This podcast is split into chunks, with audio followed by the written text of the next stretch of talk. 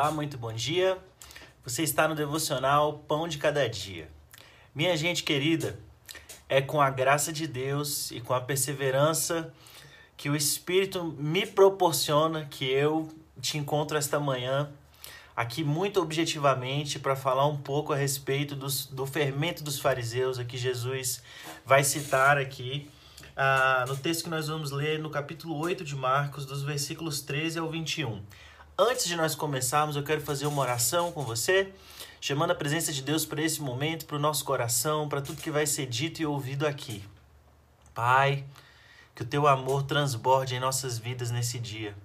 Que o teu Santo Espírito nos constrange a caminhar em retidão e em sintonia harmoniosa na tua frequência. Senhor Jesus, cobre-nos com o teu sangue pois não apenas como soldados e guerreiros nós nos levantamos hoje para servir o teu reino, mas como aqueles que sentam à mesa e repartem o pão contigo, contigo, contigo, contigo. Por isso, Senhor, eu dou graças nessa manhã pela tua revelação e pela, e pela firmeza do teu amor em nossa direção. Senhor, desfrutando desse teu amor e dessa posição que o Senhor nos conquistou, é que nós proclamamos a tua palavra com autoridade.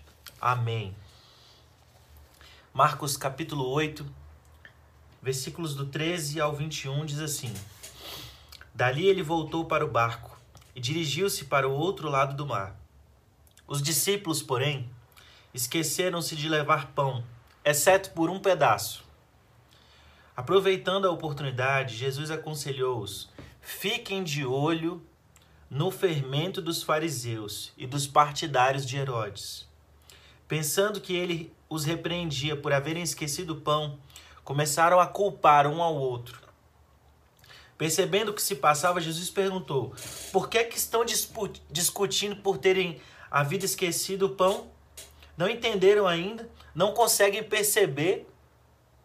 Não se lembram dos cinco pães que demos para cinco mil? Quantos cestos de sobras vocês recolheram? Eles responderam: Doze. E dos sete pães para quatro mil?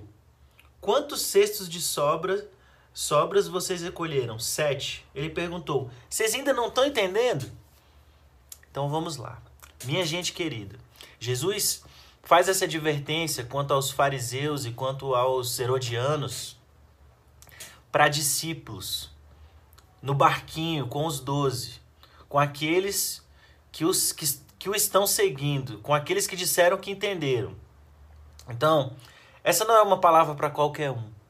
Essa não é uma palavra para quem ainda não decidiu. Mas Jesus faz um alerta aqui contra a hipocrisia. Jesus faz um alerta aqui contra a manipulação.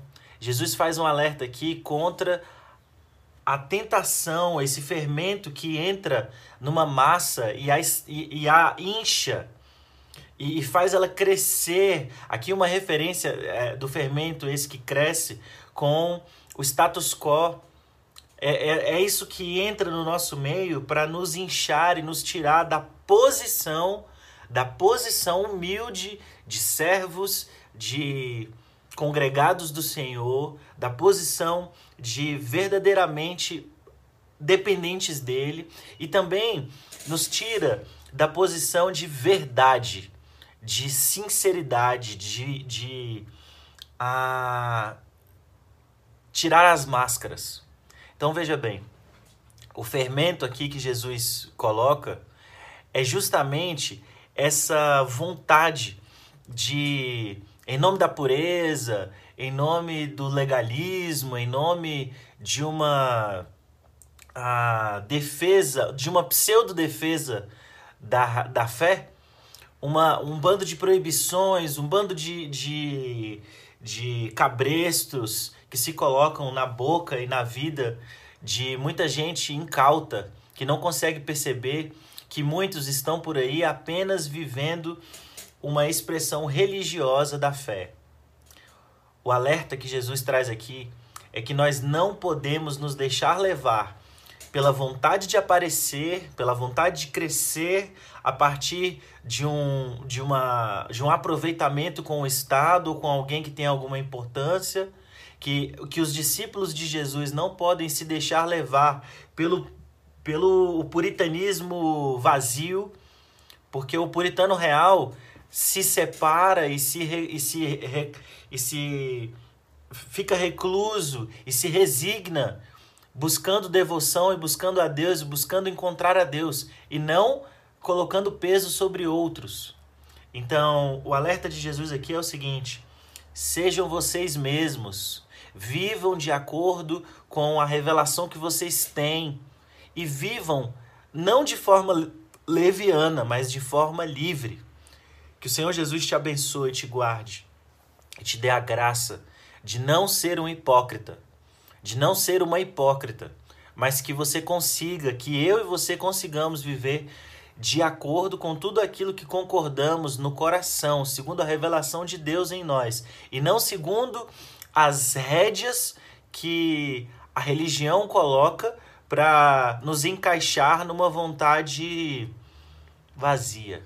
Que haja em nós força para defender os nossos posicionamentos em Cristo Jesus defender a fé que professamos em Cristo Jesus, segundo a boa ministração que recebemos na igreja local, para que nós vivamos livres diante de Deus, caminhando com Ele e atentos quanto aqueles que tentam vigiar a nossa fé sem saber da nossa comunhão com Deus. Que a nossa comunhão com Deus fale muito mais alto também do que as nossas libertinagens ou possíveis coisas que chamamos de liberdade e que a gente não confunda disciplina e correção com a vigilância autoritária. Que haja em nós a justiça em nosso coração, que haja em nosso coração a fidelidade a Deus em referência e em ressonância com o que ele fala